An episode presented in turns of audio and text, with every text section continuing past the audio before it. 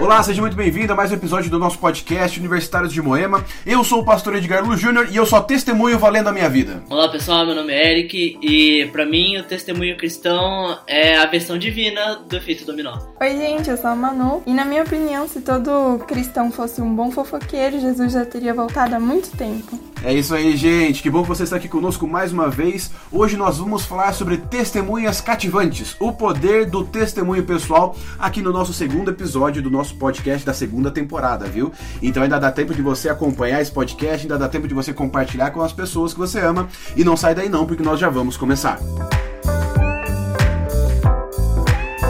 Vamos lá, gente. A lição vem falando dessa semana que é difícil você argumentar contra a experiência pessoal. Por que, que é tão importante a minha experiência com Deus na hora de eu testemunhar o seu amor para outras pessoas? Assim, pastor, eu falo isso às vezes, tipo, um pouco por experiência pessoal. Às vezes a religião, ela ela parece muito teórica. E é muito difícil às vezes você incorporar algo para sua vida que você não vê muita conexão. Por isso que eu acho que o testemunho, a primeira importância do testemunho é essa. Quando você vê Deus atuando e transformando a vida de uma pessoa, quando ela vem ela compartilha essa experiência para você, de repente a figura de Deus e a maneira como ele age na vida das pessoas fica muito mais palpável, muito mais concreta para você. É uma bênção de Deus a gente poder ouvir o testemunho das outras pessoas porque a gente se sente mais próximo dele. É, eu também acho isso. Ainda mais porque, assim, quando a gente pensa no, nos testemunhos que tem na Bíblia, aí a gente vai falar e as pessoas olham e falam, tá, mas era outra época, era diferente, não tem nada a ver comigo. Mas não, né? A gente tem muita coisa em comum. Eu acredito que quando você é uma testemunha em um tribunal, só vale o seu testemunho se você tiver vivenciado realmente o, o caso em questão, né? Se você tiver participado do, do ocorrido, ou se você tiver visto de verdade. Se você só falar um conhecimento teórico ali na frente do juiz, acho que ele não vai reconhecer o seu testemunho como algo verdadeiro, como algo aceitável. Gente, eu tenho uma outra pergunta para fazer para vocês. O que, que é para você uma testemunha improvável? A Bíblia tá cheia de, de histórias e muitas dessas histórias você pode classificar como testemunhas improváveis. Essa lição ela focou, eu acho, em vários testemunhos que foram dados por uma das testemunhas mais improváveis, provavelmente, da história cristã, que é justamente Paulo. Uma pessoa que começou sua vida como alguém que perseguia e matava aqueles que falavam de Cristo, de repente se tornou um dos maiores mensageiros do Evangelho. É, e assim, quando você vê alguém que sempre perseguiu, que sempre criticou, nesse caso de Paulo também, a gente começa a pensar, né? Vamos pôr no, nos tempos de hoje em dia. Se hoje Hitler vivesse ainda e mudasse de ideia e falasse, não, agora eu quero seguir Jesus também, eu também quero ser judeu, a gente ia pensar, nossa, por que, que ele mudou assim de ideia, né? Tem que ser algo muito magnífico que tocou ele. Mas enfim, foi o que eu consegui pensar aqui. e é isso. E eu acho legal que foi um exemplo um pouco polêmico, pelo fato de, de quem foi Hitler, né? Mas um exemplo muito aceitável. É, no caso ali, Hitler ele, ele foi um cara que assassinou muitas pessoas, mas se ele tivesse se arrependido, se ele tivesse entregado o coração a Jesus e quisesse testemunhar, ele seria, acho que, uma das testemunhas mais improváveis desse mundo. É aquele negócio, né? Deus nunca vai tirar a consequência do seu pecado, mas ele vai te perdoar, vai te transformar e vai te dar uma oportunidade de salvação e uma vida eterna. Uma das testemunhas improváveis que aparece na Bíblia também é o endemoniado de Gadara, né? Lá em Decápolis, no, no livro de Marcos, um cara que era chamado de legião pela quantidade de demônios demônios que tinha no corpo dele. Jesus vai lá, expulsa os demônios e ao invés dele ficar bravo, ao invés de dele, dele ser uma pessoa afastada da sociedade, ser uma pessoa é, excluída, ele começa então a testemunhar do amor de Deus e começa a pregar do amor de Jesus para as pessoas que estavam lá. É, o que me lembra o seguinte: às vezes parece que a testemunha improvável é aquela pessoa que estava usando drogas e voltou, é aquela pessoa que cometeu assassinatos, crimes, tudo mais, tal e voltou para Jesus e agora está pregando. Mas de uma certa maneira, eu também posso ser uma testemunha improvável. Agora a pergunta para vocês é o seguinte: como que eu consigo me tornar uma testemunha improvável para as pessoas ao meu redor? Quando a gente pensa em testemunho improvável, realmente a gente tende a pensar né, em uma pessoa que você acha que não teria, que não teria condição nenhuma de, né, de testemunhar do amor de Cristo pelas escolhas dela, mas às vezes você acaba sendo testemunho improvável não por causa das suas escolhas, mas às vezes por causa do ambiente em que você está. Às vezes você acaba sendo testemunho improvável, não porque né, você é um, é um desses casos em que cometeu muitas decisões, cometeu muitas decisões erradas, todo mundo achava que você estava longe da salvação e Deus, utilizando da sua graça, ele consegue trazer você de volta e você passa a, a utilizar a sua história de transformação para transformar outras pessoas. É como se você estivesse colocando uma sementinha e ali Deus vai trabalhando na cabeça dessa pessoa e vai mudando. E eu já vi isso acontecendo e é uma coisa fantástica, de verdade. Agora, gente, Por onde eu começo a testemunhar? Agora eu quero colocar no meu coração que eu sou uma testemunha de Deus. Por onde que eu começo? Eu acho que eu come começaria a testemunhar com as minhas experiências, né? Porque é algo que quando eu falo eu consigo transmitir um sentimento. E depois disso, aí eu começaria a falar da Bíblia, né? E toda a história, tudo que Deus é para mim. E eu acho que esse é o melhor caminho. Quando a gente pensa sobre né, o potencial que às vezes o nosso testemunho pode ter na vida das pessoas, sempre vem na minha mente assim a imagem né, da a imagem da gota d'água que cai no copo, né, ou que cai numa poça, né, e você vê que ela irradia de um centro até né, impactando né, distâncias, diâmetros, raios maiores, né?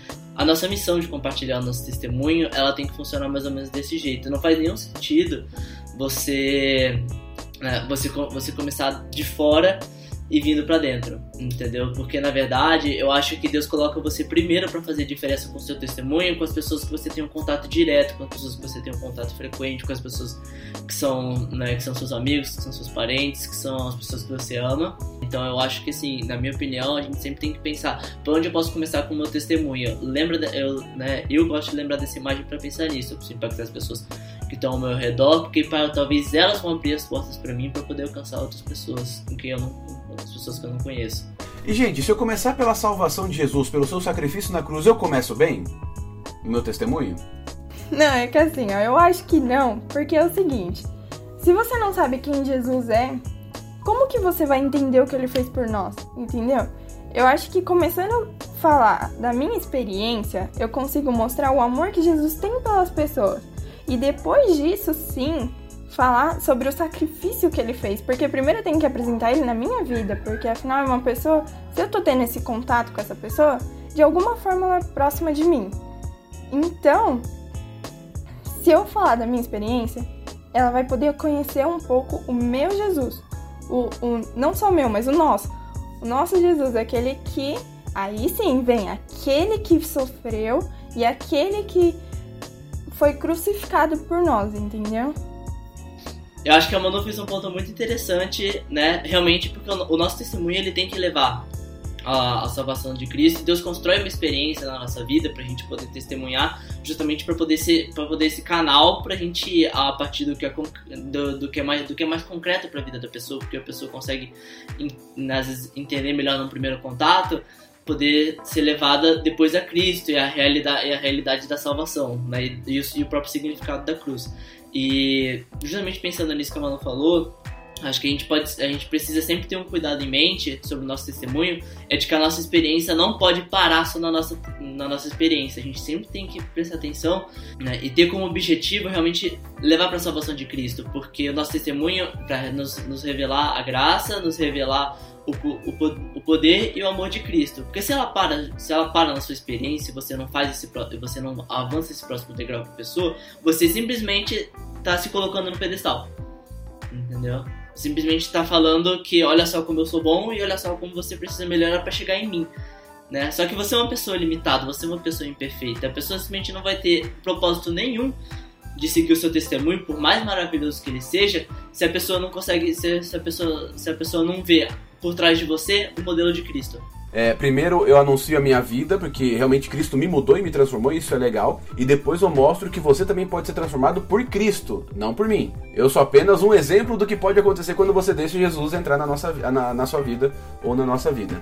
E, gente, testemunhar de Deus é muito legal, é muito bonito. Na verdade, eu acho que enriquece o nosso próprio coração, nós ficamos bem com isso. Mas nós não conseguimos sempre testemunhar para todo mundo. Não é fácil, às vezes, chegar no coração de pessoas mais resistentes. Quando eu encontro uma resistência, ou quando eu encontro uma pessoa mais teimosa, como a gente pode colocar assim, como é que eu lido com essa pessoa e como é que eu lido com a sua resistência? Justamente na hora que a gente está dando o nosso testemunho, né, e para aquelas pessoas que são mais difíceis, a gente tem que ter no coração aquela parte que Jesus fala: tenha paciência, porque vai ser difícil, mas assim, se você fizer a sua parte, continuar orando para Deus te ajudar a fazer a sua parte, é uma questão de tempo às vezes o testemunho ele não é só uma história, né? Ele não é uma história da um, uma vivência específica, né? Uma, né? uma experiência específica que você passou ao longo da sua vida que Deus falou assim, tá, é essa história que você vai contar. Às vezes sua, o seu testemunho, ele pode ser parte dessa experiência, mas às vezes ele pode ser parte da sua vivência dia a dia, inclusive a sua vivência dia a dia ao lado da pessoa.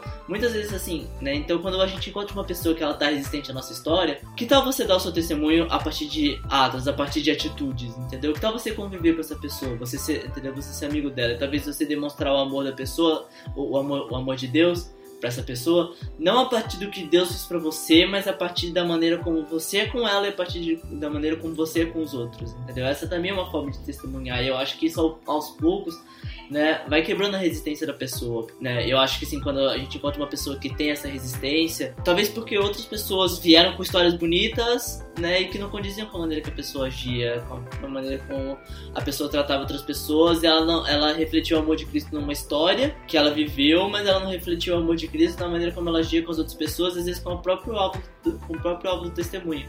Então, né, é, eu acho que quando a gente encontra pessoas com esse tipo de resistência, a gente tem, que pensar nisso. Quais outras formas eu posso trazer o testemunhar do amor de Deus para ela? Eu acho legal que a Bíblia ela não te limita na, na maneira de você testemunhar. Você pode testemunhar de várias maneiras possíveis. E Jesus ele utilizou várias estratégias. É, os discípulos utilizaram várias estratégias. Paulo utilizou várias estratégias, sempre para se adaptar ao público que estava ouvindo ele. É o que vocês falaram. Às vezes as pessoas não vão se converter ou não vão aceitar um testemunho através de uma pregação, mas através da, através da convivência diária, elas começam a moldar o conceito de religião, o conceito de testemunho, o conceito de salvação, o conceito de amor de Deus. Pelo que vocês fazem, pelo que é, é, nós atuamos, por quem nós respeitamos, como nós falamos, como nós agimos em determinada situação. Na verdade, eu acho que tudo que nós somos, tudo que nós temos e tudo que nós vivenciamos pode ser utilizado para testemunhar. Como isso vai acontecer, acho que é, é fica sobre responsabilidade do Espírito Santo. Se a pessoa vai receber através dos seus atos, da sua pregação, da sua música, da sua oração, aí fica com ele. O que a gente tem que estar disposto é realmente viver o, o, o, amor de Deus na nossa vida e deixar que ele transborde em todas as áreas por, por todas as estratégias possíveis. Gente, agora chegando no final do nosso podcast, eu quero saber um pouquinho das considerações finais testemunho é algo constante na nossa vida. Não só porque a, o amor, a gente tem que vivenciar o amor de Deus constantemente na nossa vida, como a gente vai ter sempre Deus vai estar sempre trazendo novas oportunidades pra gente falar do amor dele pra outras pessoas. Então, assim, a gente não pode achar que o nosso testemunho está limitado a uma experiência específica que a gente passou e pronto, o testemunho da minha vida para fazer diferença às pessoas é aquilo, é aquele momento específico pelo qual eu passei. Não, várias vezes na sua vida Deus vai, Deus vai, Deus vai demonstrar o amor dele por você e ele vai querer que você use aquilo para transformar, transformar a vida de outras pessoas, pessoas que você vai encontrar e você vai ter a oportunidade de de, de, compa de, compartilhar sobre Cristo em momentos posteriores. Então, assim, eu acho que o importante é a gente, a gente, a gente sempre estar tá atento, a gente sempre estar tá atento para entender quando a gente está vivenciando o amor de Deus, entender que aquilo é uma oportunidade, que vai ser uma oportunidade futura da gente poder compartilhar e fazer diferença na vida de outra pessoa, assim como Deus foi gracioso na nossa vida. É, e puxando um ganchinho do que o Eric falou, a gente tem que sempre deixar nossa mente aberta, nosso coração aberto para Deus trabalhar. E assim, não vai ter uma placa falando, você tem que ajudar essa pessoa. Então, né, vamos sempre pedir orientação. E cedo ou tarde, é como diz um, acho que foi um meme que eu vi uma vez, que não se preocupa, cedo ou tarde Jesus vai te pegar. Vamos continuar trabalhando no que Deus pediu pra gente. Vamos servir de exemplo, né? Assim como Jesus é de exemplo para nós, é claro que nós nunca vamos ser como ele, mas vamos ser exemplos de, de, de, pessoas que Jesus trabalha na vida, que isso é uma coisa assim muito importante. Gente, como consideração final minha aqui, eu queria falar para vocês uma pequena reflexão. Já pensou que o nosso testemunho ele pode apressar ou pode é, é, atrasar a volta de Jesus a esse mundo? Eu acho isso interessante porque Deus ele colocou na nossa mão quando que Jesus iria voltar. Tá certo que através do estudo da Bíblia nós estudamos que Deus tem realmente um limite de um ponto para frente ele volta e o mundo não caminha mais, mas ele pode voltar mais cedo se ele quiser e se nós cooperarmos junto com ele. Aí fica sobre minha e sua responsabilidade testemunhar para o maior número de pessoas possíveis.